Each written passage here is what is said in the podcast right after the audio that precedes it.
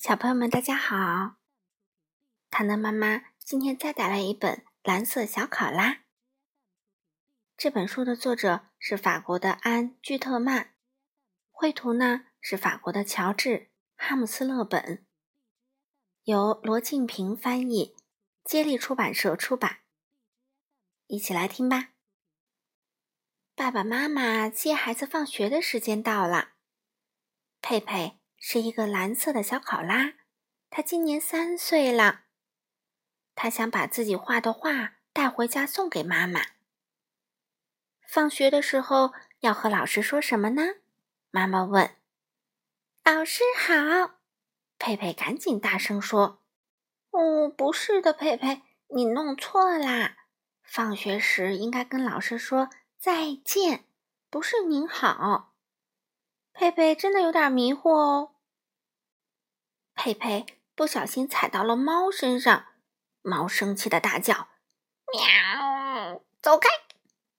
佩佩马上把猫抱到怀里。佩佩，你应该对猫说什么呢？爸爸问道。谢谢。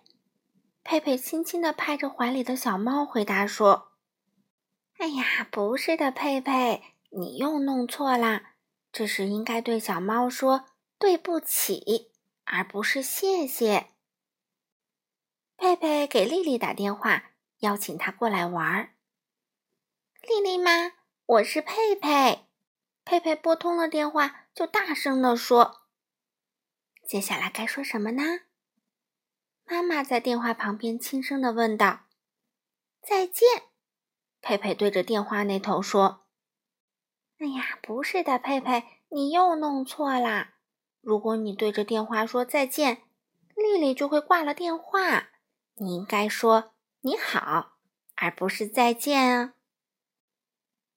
佩佩找不到小宠物毛绒狗嘟嘟了，没有嘟嘟我睡不着啊！他着急的说个不停。爸爸和妈妈帮着他到处找嘟嘟，可就是找不到。爸爸翻了翻枕头，嘟嘟是不是藏在这里呢？哇，找到啦！佩佩高兴的又跳又喊：“嘟嘟嘟嘟！”妈妈问：“你该对爸爸说什么呢？”佩佩：“对不起。”佩佩说：“啊，不是的，佩佩，你又弄错了，应该对爸爸说谢谢，不是对不起。”要睡觉啦！佩佩告诉妈妈，他今天学会了好多礼貌用语。当爸爸送我巧克力的时候，或给我他最后一块巧克力饼的时候，我该说谢谢。早上起来，我应该对猫咪还有爸爸说早上好。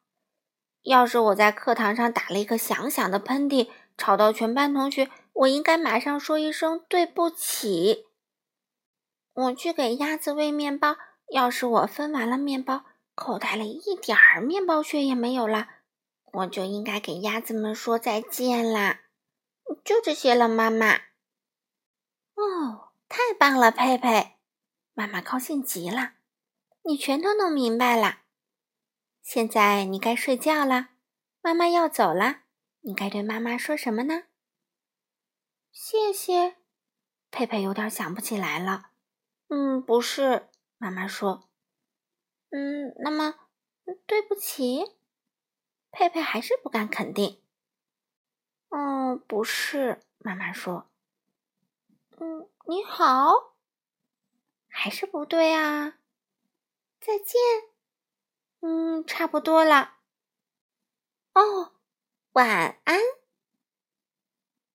好了，小朋友们，今天的故事就读到这里啦。你们喜欢吗？那我们下次再见哦！希望你们都做一个有礼貌的小朋友，好吗？